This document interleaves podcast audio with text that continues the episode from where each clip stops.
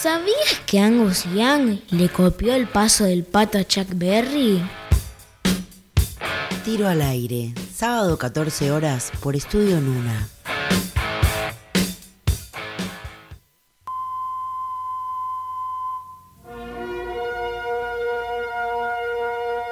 Directamente desde Tiro al aire y para todo el planeta llega todo sobre series y películas. Spoiler alert.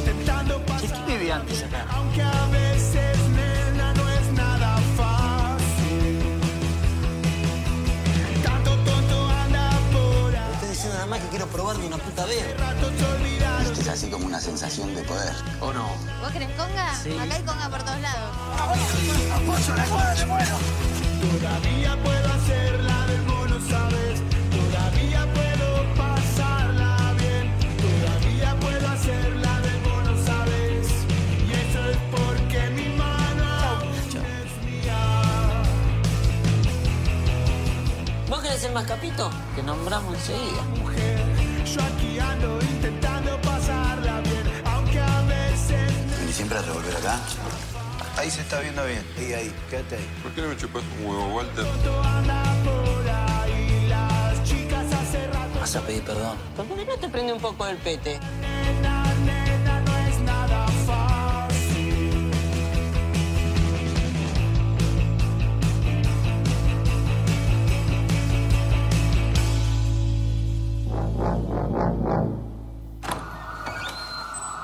Hola. Tranqui, sonido, loco.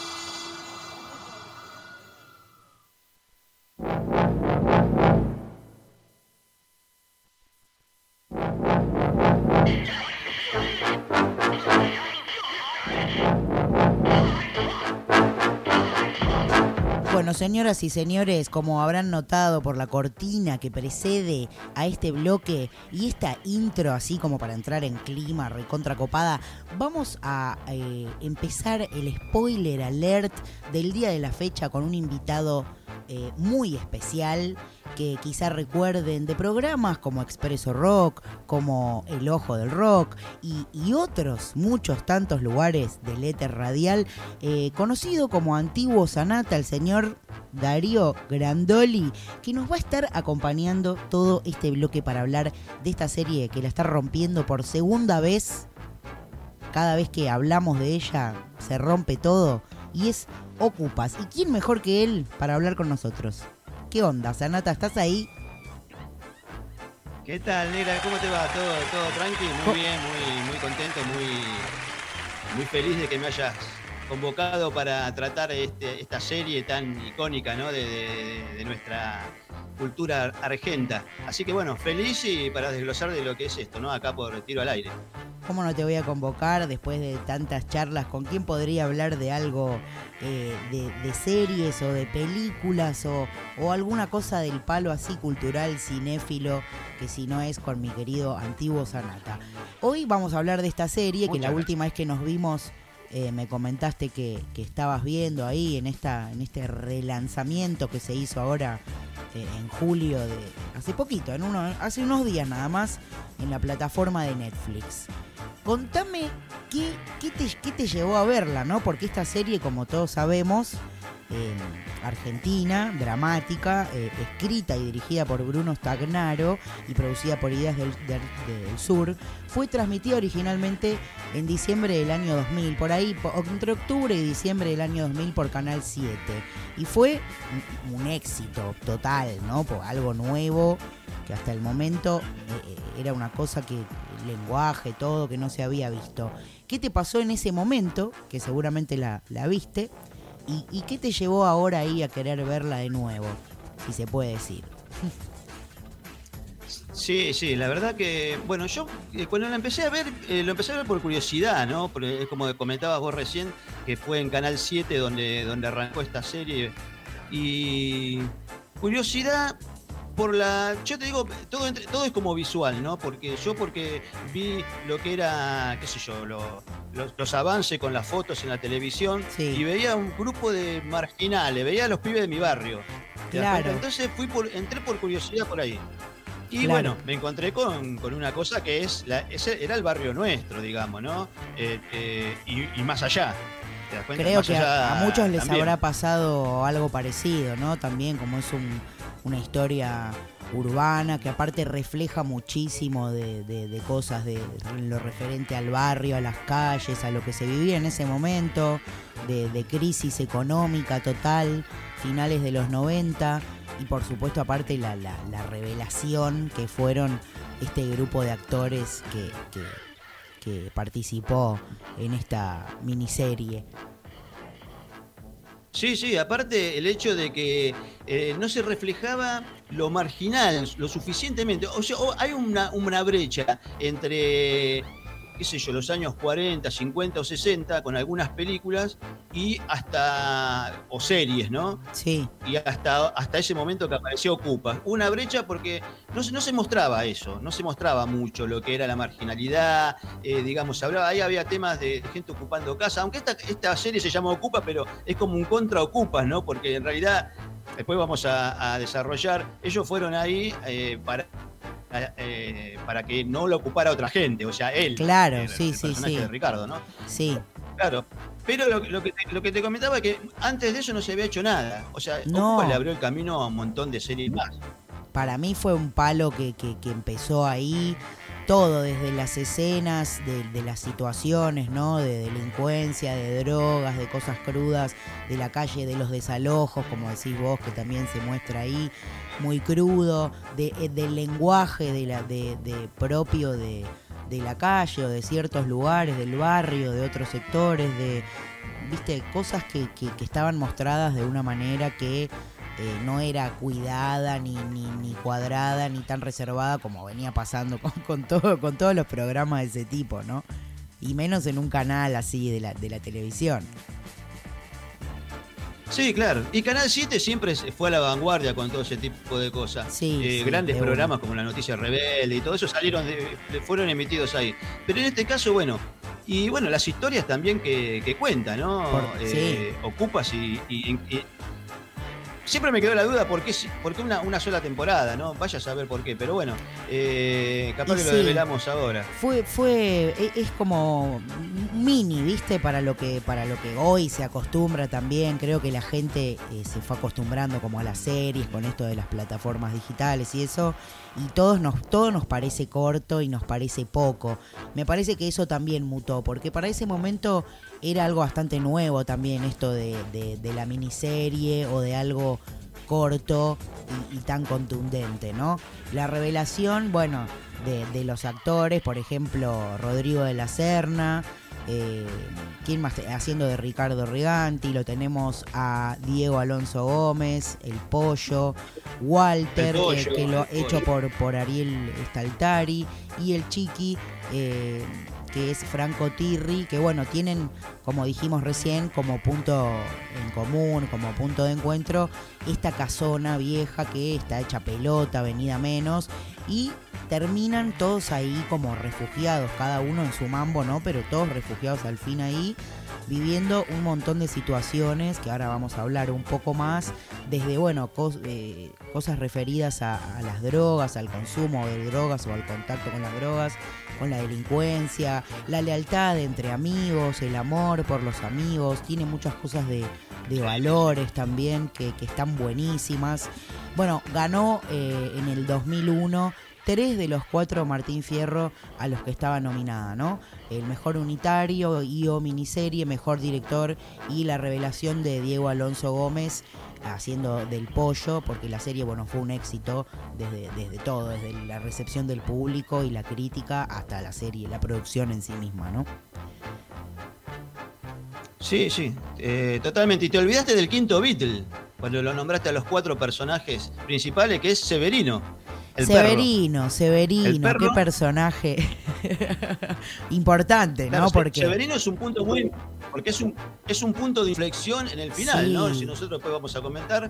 eh, en el final de la, de la serie es crucial lo que le pasa y por qué eh, va toda esa ira, esa bronca, ¿no? Tenés razón, el- mala la mía, ahí que- el.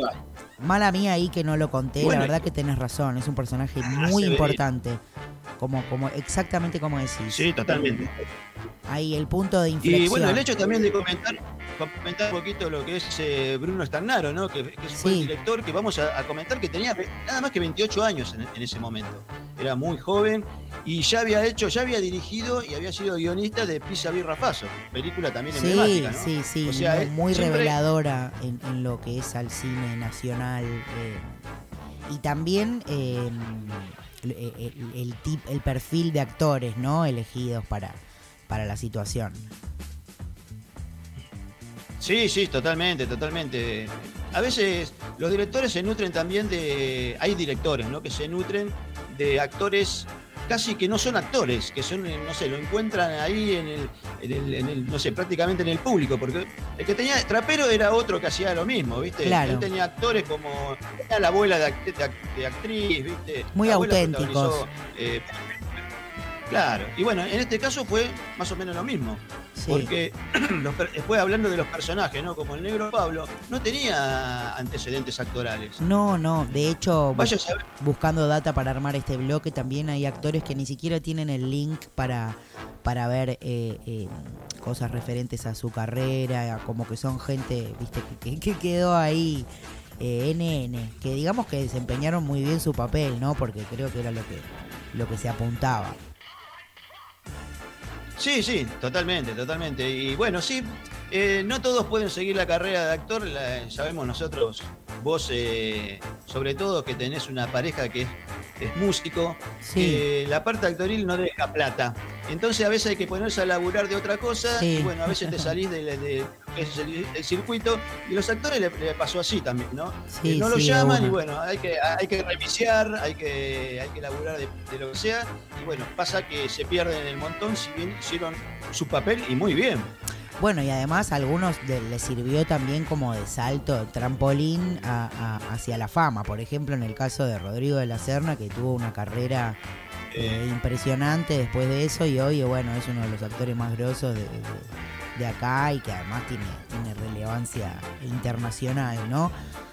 Bueno, y hablando en lo que es, eh, en lo que respecta a esta remasterización de, de la serie que hizo Netflix y que bueno, fue, salió ahora el 20, eh, en julio, de, no sé si el 20 de julio, qué día fue, en el 20 aniversario de la serie, o sea, el motivo de este relanzamiento es el aniversario, los 20 años, y fue publicada a nivel mundial. Pero acá hubo un detalle que todo el mundo estuvo hablando de eso, que la banda sonora tuvo que ser modificada por temas de derechos de autor, principalmente con los artistas internacionales. Entonces eh, hubo como que repensarla porque la música eh, es, una, es una parte muy importante de, esta serie y si bien es reemplazable, porque yo creo que de- después de haberla visto me doy cuenta que, que está bárbara como quedó y que lo hicieron muy bien. Eh, bueno, la gente como que tenía ese prejuicio de que, viste, la serie, si le cambiabas la música, dejaba de ser la serie. Y la verdad que comprobé viéndola en lo que a mí respecta, que para mí no es así. Estuvo muy bien logrado y bueno, pidieron ayuda ahí a varias personas, principalmente a Santiago, que es el cantante de El mató a un policía motorizado y además es fan de la serie, así que bueno, tuvo una interpretación especial y bueno, se mantuvo gran parte de la música original, sobre todo lo nacional, eh, los, todo, lo, todo lo que es artistas argentinos. Y se reemplazaron todos los temas internacionales, ¿no? Sí, que son muy caros, eh, digamos, eh, las regalías, ¿no? Son muy caras, así que bueno, eh, de verdad se optó por eso, se le dio el trabajo a Santiago Motorizado y bueno, hizo 20, hizo como 30 piezas musicales, muchas instrumentales. Las hizo él, las compuso él y bueno, y mantuvo los temas y en algunos Sí. Estuvo un año digamos, componiendo, de- de leí- cortina. leí por ahí también. Sí, sí, sí. Claro, tuvo, fue, un- fue un trabajo grande el que hizo. Arduo, sí. O sea, el desafío ya fue grande. Sí, y arduo, por supuesto. Así que bueno, pero está bien logrado. Yo no alcancé a ver todavía toda la serie de, de este nuevo ciclo, digamos. eh, Sí. Pero vi los primeros capítulos y bueno, está bien, está bien logrado toda la, digamos, la calidad de imagen y el sonido, todo, se ha masterizado todo y ha quedado perfecto, ¿no? Para el momento. Sí, también vi por ahí que tuvo la, la colaboración de otro actor como Jean-Pierre Noé, eh, Enrique Belliande, porque lo, que ayudaron también ahí a elegir la música. Eh, y que en su momento, bueno, mientras cuando se hizo esta serie, por ejemplo, no, no era tan inaccesible poner un tema de los Beatles eh, por- para, para representar algún momento y algo que hoy eh, es imposible, ¿no? Por supuesto, pagar ese tipo de cosas. Mu- mismo también con otras licencias que se pagan, por ejemplo, la versión del Ojo Blindado que canta Ricardo en la serie, también por supuesto tiene sus, su- sus regalías y, y otros temas que, bueno, son un poco más accesibles y quedaron originalmente.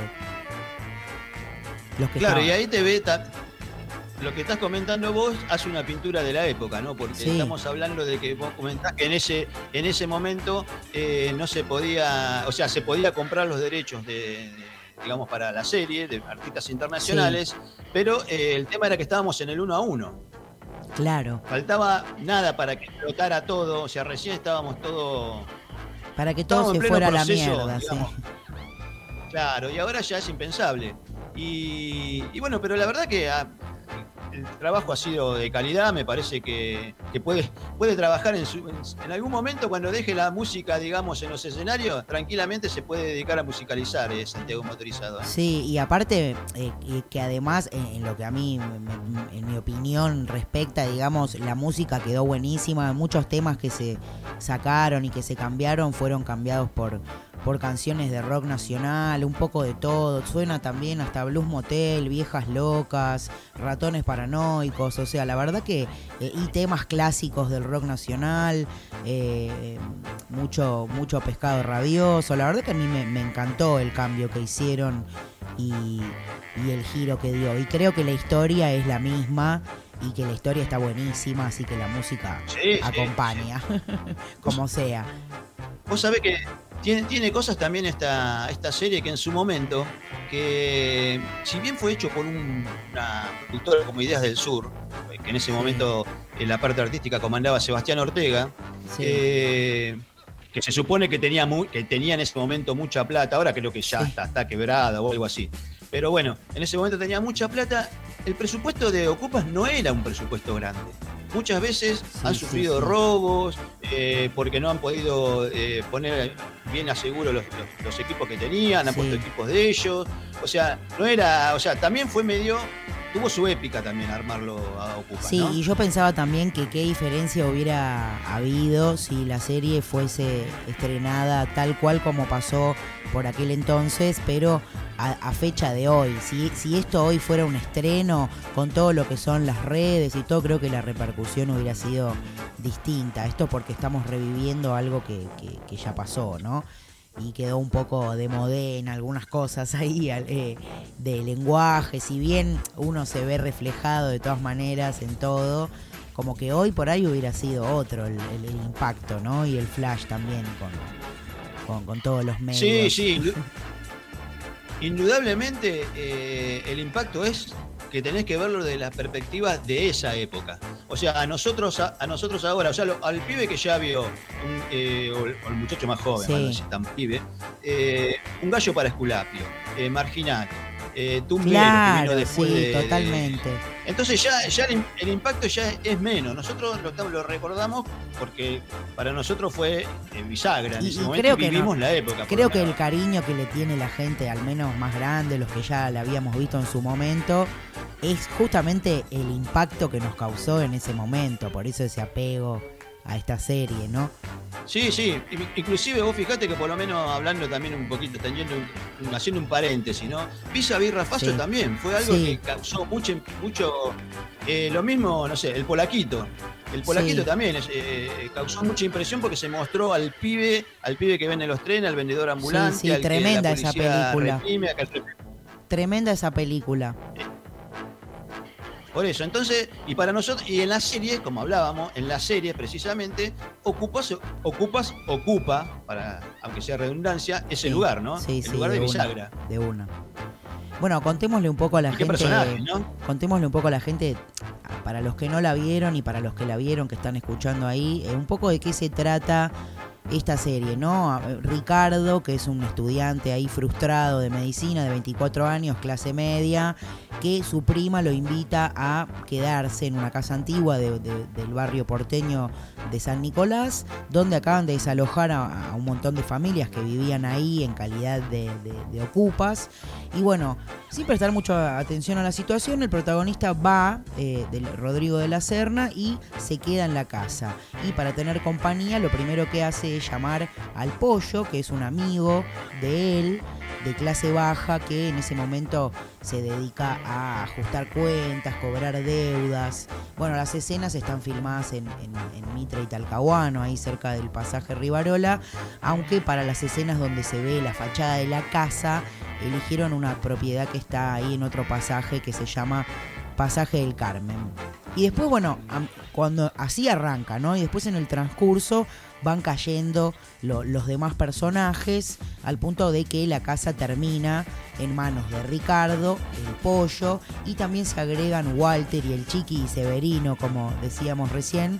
Y bueno, la historia empieza en la vida de ellos cuatro, en una Buenos Aires decadente, con una violencia ahí que se puede ver en todos los capítulos, en la calle, entre las personas, que, que va ahí que de manera creciente, las drogas, la delincuencia, también, eh, por supuesto, irrumpen ahí en la vida de este grupo de, protagonistas que se van haciendo cada vez más amigos y bueno, también todos los valores que conlleva eh, eh, esa amistad, ¿no?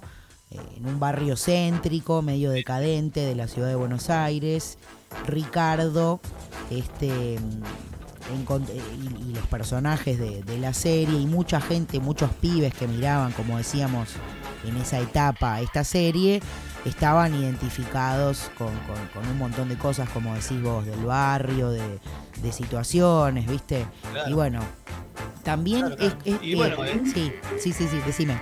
Estaban, están también lo- lo- los personajes, también eh, la, la coyuntura, ¿no? Eh, Sí. La prima de, de Ricardo, que es la que le da la casa, que eh, la que le da la casa para que cuide, ¿no? Sí, Que, que fue parte del desalojo, porque vamos a recordar que esto, esto empieza con un desalojo. sí, Eh, obvio. Las primeras imágenes que vos que vos ves en, Ocupas es un desalojo. Bueno, ves ahí a la, a la prima que termina teniendo un romance con el pollo, te das cuenta, todo eh, se va todo, eh, digamos, el- entrelazando. El primer, el primer programa donde, el primer capítulo donde le quieren entrar a, a la casa a Ricardo que está cuidando y entra, creo que era Peralta el, el apellido Sí, del sí, el salteño, que- que es salteño. como una especie de gracioso. Claro, una especie de gracioso, nada, nada gracioso con, con las intenciones que viene, ¿no? Sí, que Bueno, empieza con el pie también- izquierdo, empieza con el pie izquierdo y después se da cuenta que mejor es eh, mantener la buena relación con los vecinos, ¿no? Y sí, cuando apareció el arma, vos sabés cómo es esto, ¿no? Sí, sí, sí. Aparte todos los que los que la vimos, todos los que están ahí escuchando ya saben de qué hablamos. Y además, como, como decíamos, más allá de la serie y de todo que ahora vamos a retomar, es primero que es una obra de arte desde lo estético, porque eh, todos los lugares donde están eh, grabado, por ejemplo, eh, se ve ahí el costumbrismo, Buenos Aires, la- las tomas ahí en el doque, las calles porteñas o, o la noche de que- Quilmeña, ¿viste? Cuando ellos van paseando por ahí. eh, también ah, eh, es una lectura muy, muy bien hecha de una sociedad que estaba a pocos meses de irse literalmente al carajo, ¿no? Sí, sí, totalmente, totalmente. Era, era la, la- la sociedad que había quedado después de, de, de Menem y de la Rúa, ¿no? Y de, y de todo lo demás que venía. Pero bueno, eh, es, es como vos comentás, ¿no? Toda la marginalidad que está ahí y la están mostrando. Y bueno, eh, es- está bueno el hecho de, que, de haber sido una, una serie de culto que se ha hecho prácticamente, ¿no?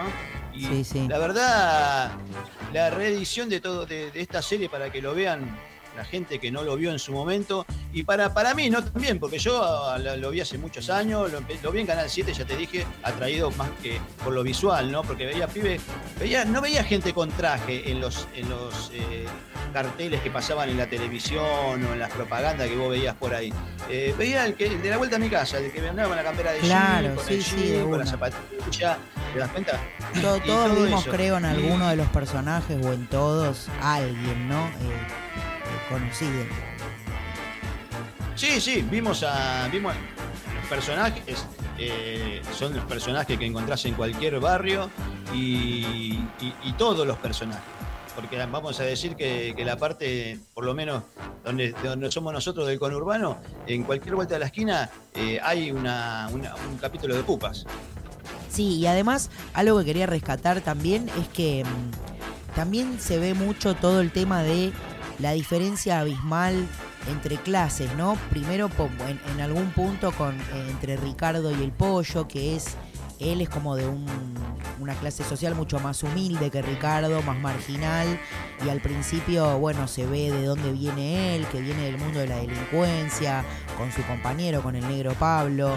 eh, eh, entonces, como que él le va enseñando a Ricardo códigos para manejarse en la calle, en la nueva vida que él pretende encarar y también en su relación con esta chica, con la vecina, que, eh, bueno, él empieza una relación con ella y al final termina siendo insostenible porque ella desde el principio tiene claro que él está eh, viviendo una aventura y, boludeando, que él no, pertenece a ese mundo y termina por, por, bueno, no funcionar la relación entre ellos. Así que hay ahí mucha, eh, mucha. También cuando tienen que ir a trabajar, en un momento tienen que ir a trabajar con, con el salteño, con Peralta y con sus, sus convivientes ahí a un lugar y no pueden creer lo que son las jornadas laborales eh, de todos los que están Claro, ahí claro. por, y que al final del día les dan el famoso pavo eh, por el que se pelean Walter y, y el Chiqui porque lo terminan matando para comérselo.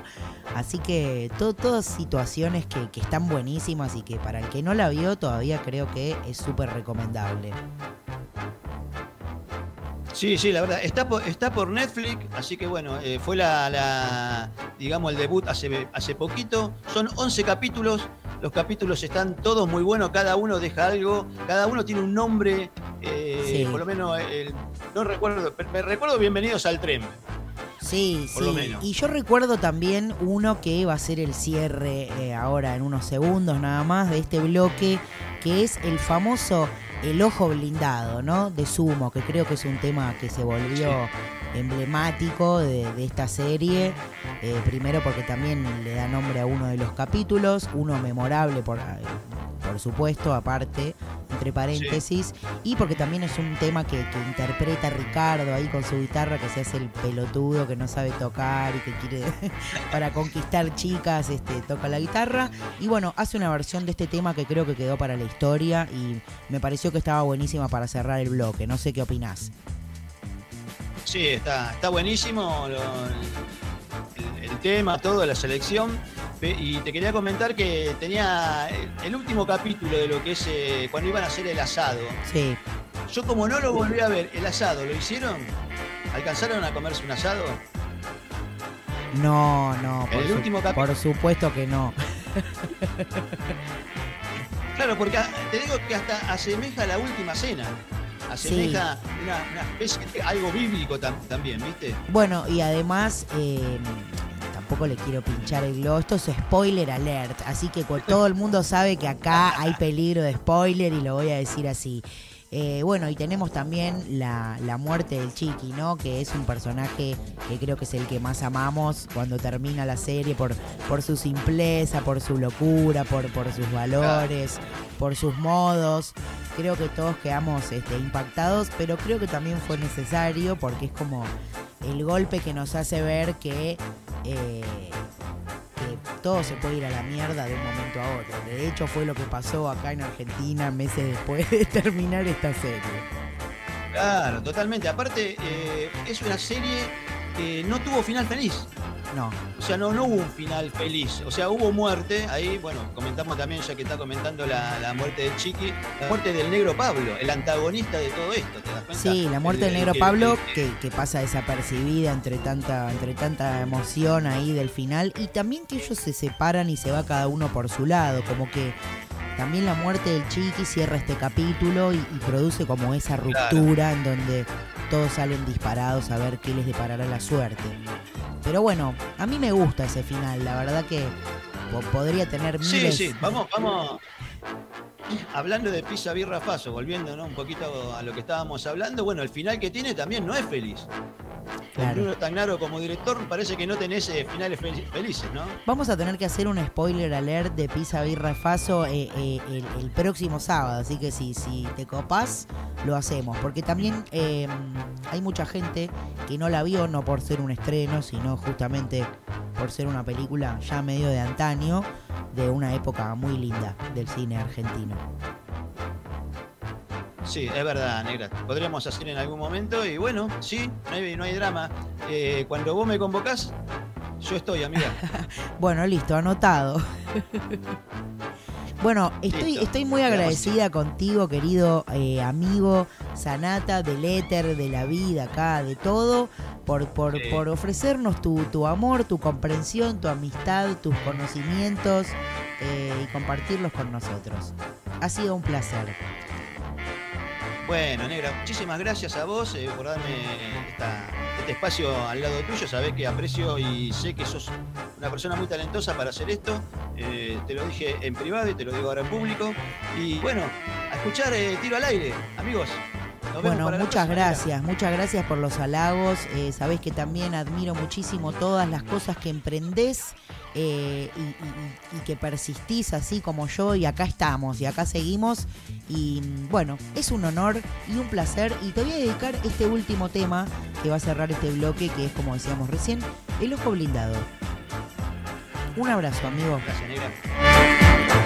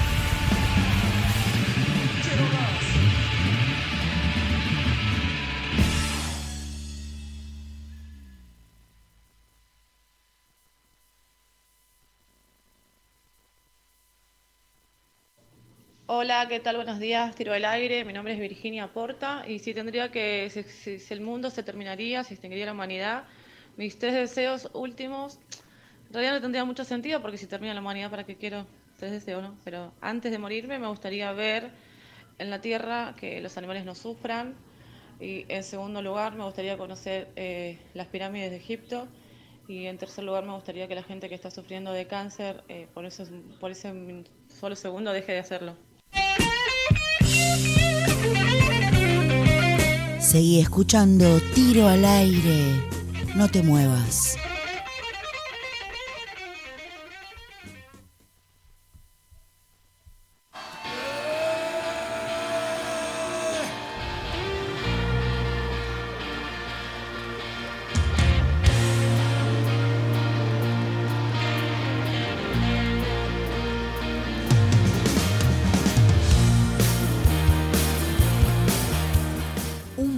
De noticias de Sábado Light para todo el mundo. Y hoy, con motivo del Día del Niño, como casi todo este programa, que es mañana, les voy a hablar de qué?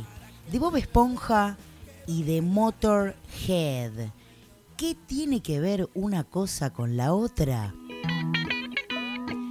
Bueno, por si no lo saben, Bob Esponja es una serie animada que ha generado un universo de personajes muy queridos. Bob Esponja, Patricio, Don Cangrejo, Arenita, Calamardo, Plankton y bueno, muchos otros.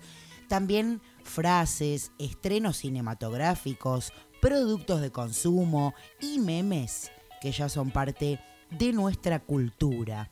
Bob Esponja se estrenó el 17 de julio de 1999, ya hace 22 años, y desde entonces se vio en 208 países y en más de 55 idiomas. Eh, esta serie animada fue creada por Stephen Hilgenberg y producida por Nickelodeon en Burbank. La banda estadounidense Pantera prestó una versión instrumental modificada de su canción Death Rattle para el episodio de la temporada 2 titulado Pre-Hibernation Week en el año 2001. Esta es la aventura de Arenita y Bob eh, realizando deportes extremos con un poco de groove metal. Bob Esponja dio un nuevo paso en su exitosa historia porque presentó una adaptación teatral en Broadway que incluía canciones de David Bowie como No Control, que grabó con el músico Brian Eno en el 94 para tiempo después publicarlo en el disco 1 Outside. Esto es uno de los sencillos más conocidos del álbum junto a Hello Space Boy y eh, Strangers When We Met.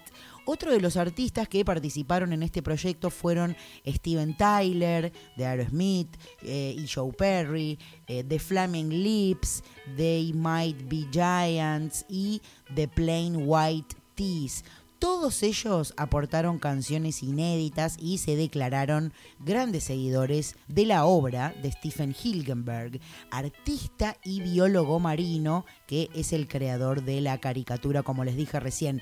Este musical se estrenó eh, el 6 de noviembre en el Palace Theatre de Londres y abordó a un fondo de bikini, que es el lugar donde transcurre eh, en estos dibujitos, cerca de su total aniquilación lleno de caos y desesperación. En el 2007, David Bowie prestó su voz para la primera película de Bob Esponja, Atlantis Square Panties, interpretando al señor Alteza Real. La actuación de Rock Band 2 para, para la Wii incluía canciones como Don't Stop Believing, The Journey, Heartbreaker de Pat Benatar, Time Like This de Foo Fighters, eh, Rock and Roll Star de Oasis, pero también podías disfrutar de tres canciones del querido Bob Esponja: The Best Day Ever Song, Where is Gary, I Can't Keep My Eyes Off, eh, of You, en el episodio eh, 20.000 patis para abajo eh, del mar de la temporada 5, Jen Simmons de Kiss interpreta a un monstruo marino que estuvo dormido durante los últimos 79 años solo para ser despertado por nada más ni nada menos que Bob Esponja y Patricio. ¿A qué viene todo esto?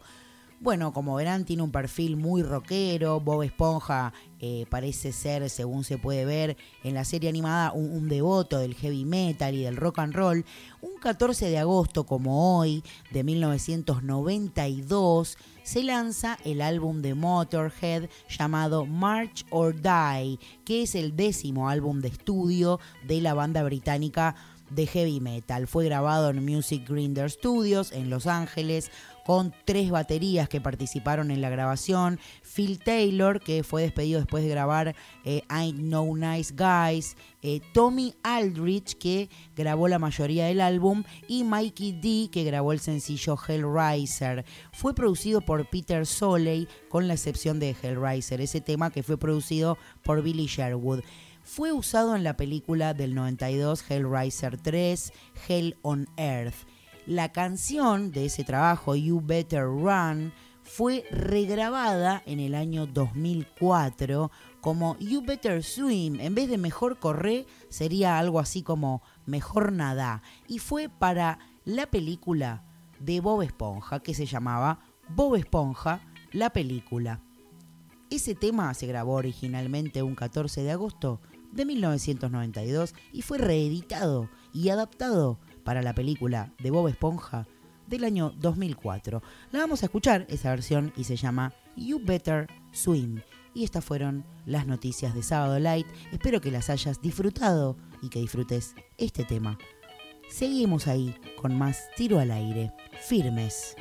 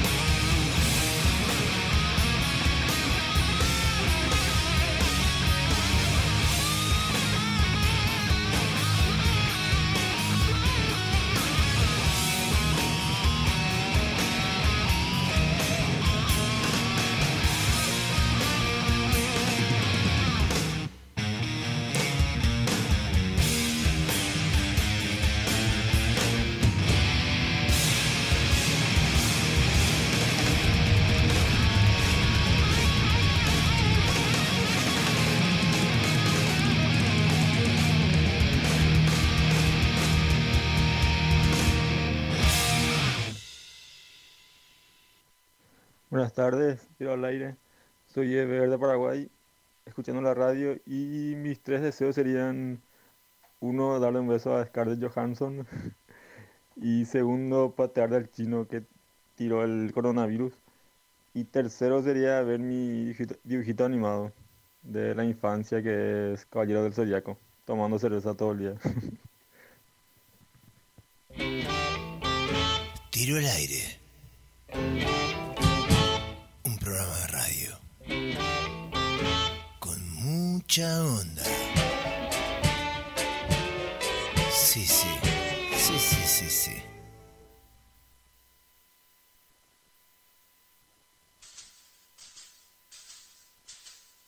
Y si vas a la derecha y cambias hacia la izquierda, adelante. Es mejor estarse quieto. Es mejor que ser un vigilante. Si me gustan las canciones de amor y me gustan esos raros peinados nuevos. Yo no quiero criticar. Solo quiero ser un enfermero. Y si trabajas al pedo y estás haciendo algo nuevo, adelante. Y si cantas a la luna y perdés la vida en un instante. Si luchaste por un mundo mejor y te gustan esos raros peinados nuevos. Yo no quiero ver al doctor. Solo quiero ver al enfermero. Dame un poquito de amor. No quiero un toco. Quiero algo de razón. No quiero un loco. Apagá el televisor. Si lo que te gusta es gritar, desenchufa el cable del parlante. El silencio tiene acción. El más cuerdo es el más delirante. Me gustaban las canciones de amor. La, la, la, la, la. Me gustaban esos raros peinados nuevos. De chiquito fui aviador, pero ahora soy un, enfermero.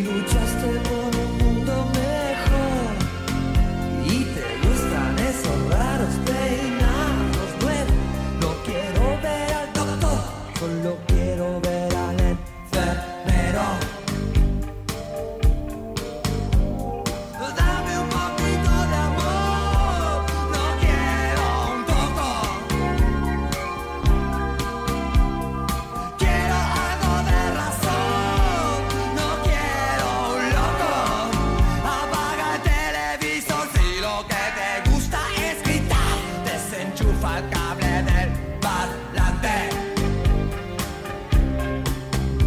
El silencio tiene acción, el más cuerdo es el más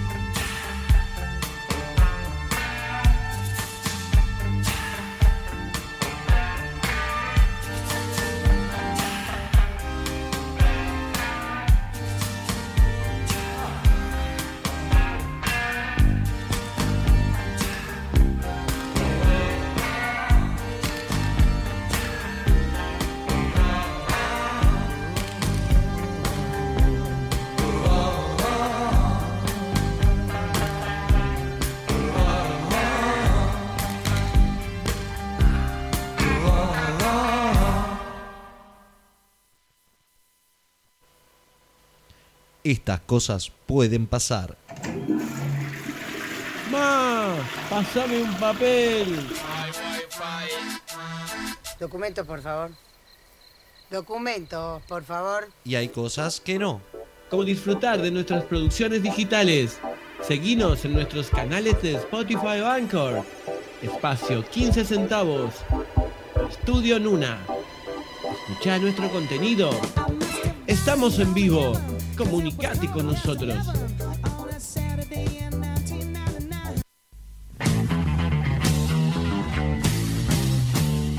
Seguimos en tiro al aire.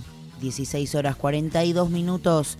Pasó de todo en este último rato. Realmente como que no damos abasto con, con todo el contenido que hay para cada programa. Escuchabas recién el Acid Bonus Track con Guadalupe y yo haciendo una versión dopamínica de raros peinados nuevos. Y después escuchamos el tema de Charlie ahí sonando en tiro al aire. También escuchamos las noticias de Sábado Light. Tenemos todavía un pedazo de programa tremendo. Vamos a hacer un humilde homenaje. Llegó el momento de ponernos serios y hacer un homenaje porque ayer por la tarde, viernes, falleció de un paro cardíaco Enrique Chalar a los 62 años, Pil o Piltrafa también conocido, voz líder de los legendarios Los Violadores, pioneros del punk argentino y latinoamericano. Así lo anunciaron en las redes sociales de su actual banda Pilsen. Con profundo dolor lamentamos comunicar el fallecimiento de nuestro querido líder Enrique Chalar. Pil nos dejó físicamente esta tarde de manera repentina en su casa de Lima, Perú, a raíz de un paro cardiorrespiratorio a los 62 años. Comienza el comunicado publicado en Instagram en la medianoche. Nos deja un guerrero, un pionero del punk y underground latinoamericano, letrista, iluminado, portavoz de toda una generación, peleador incansable, capitán de mil batallas. No hay palabras que alcancen para expresar nuestro pesar. Acompañamos especialmente a su mujer y a su hijo en este momento y abrazamos a todos sus seguidores que tanto significaron siempre para Pil. Concluye el posteo que conmocionó a sus seguidores.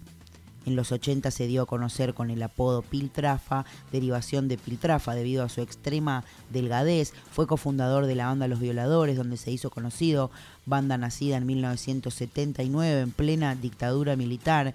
Su nombre completo era Violadores de la Constitución, pero por cuestiones lógicas decidieron acortarlo. Vamos a hacer este humilde homenaje escuchando un tema, un clásico de los violadores, uno, dos, ultraviolento y quédate ahí que ya viene tema bomba y el final de este programa con el tres tiros.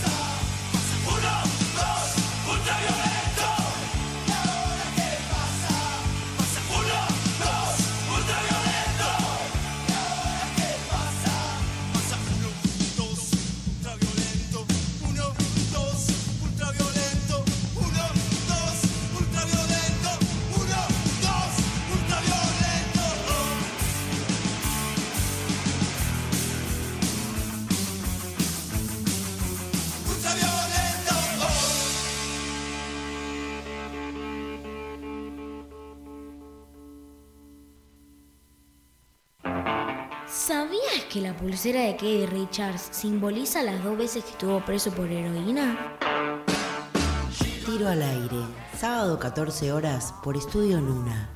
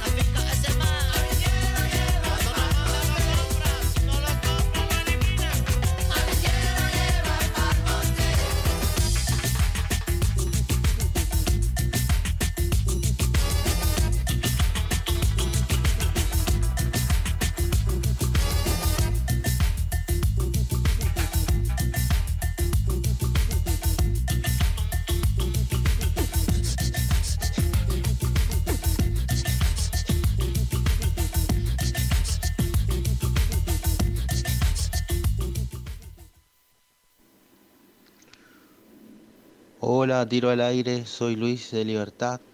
Eh, bueno, si se terminaría la, la humanidad, mis últimos tres deseos serían el primero, estar con mi familia, haber sido felices. Eh, mi segundo deseo en ese viaje, de cuando termine, poder ver a mis padres por última vez, abrazarlos decirle que los amo. Y mi tercer deseo, terminar escuchando la grifa rock and roll, tomando la cerveza que tanto amo y, y bueno, pasando un buen momento. Les mando un abrazo y saludos para todos. Luis de Libertad. O sea, te quiero decir que esto, es- esto es un champiñón, ¿entendés? ¿Quién puede pensar que esto es feo, boludo? Tiro al aire, un programa con mucho gusto.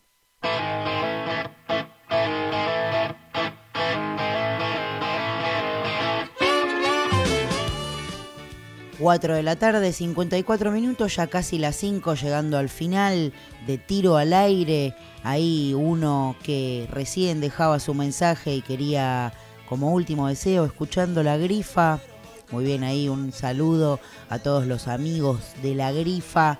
Y bueno, seguimos acá de fondo escuchando la 20 y llegando, como les dije, al final todavía queda el tres tiros. Espero la verdad que hayan disfrutado. Hoy fue un programa muy intenso, lleno de cosas. Casi que, mira, estuvimos acá paveando, por decirlo de alguna manera, en muy pocas oportunidades porque realmente no paramos. Así que espero que les haya gustado, que haya sido de su agrado. Para mí fue una tarde increíble, 13 grados, ya casi es prácticamente verano.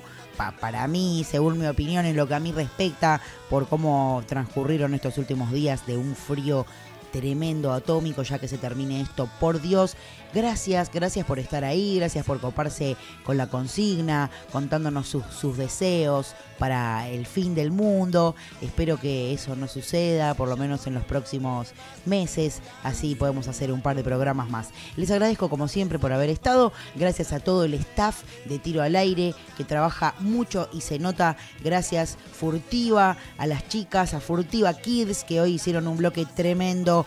A Loba, a Guadalupe con su Acid Bonus Track, a Sanata que estuvimos ahí spoileando eh, la reedición de Ocupas. Y bueno, muy contenta. Como siempre, le mando un saludo a toda la producción de Estudio Nuna que están ahí siempre acompañándonos virtualmente, pero ahí, como decíamos, hoy lejos, pero cerca, porque es un gran equipo el que está todo ahí atrás de todo el circo este.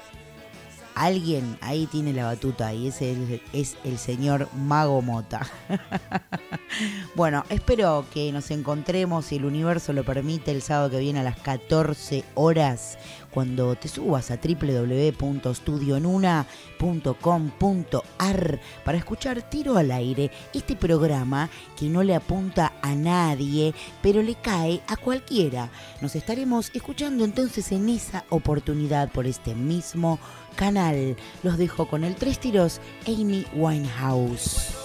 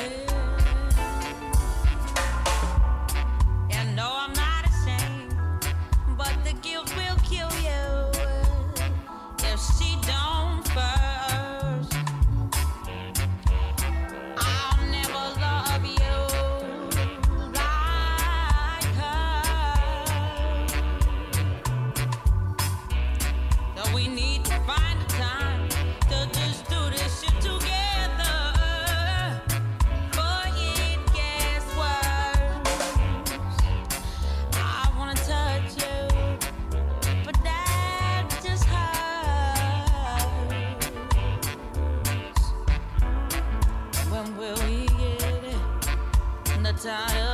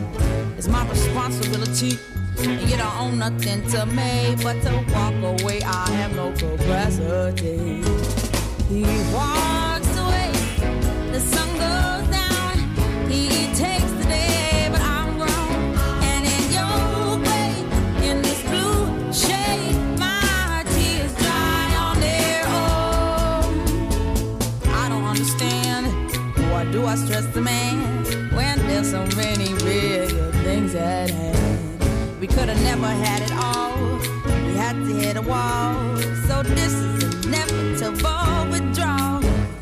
Even if I stop wanting you and perspective pushes true, I'll be some next man's other woman. So I can't play myself again. Should just be my own best friend. I fuck myself in the head with stupid man. He walks away. The sun goes.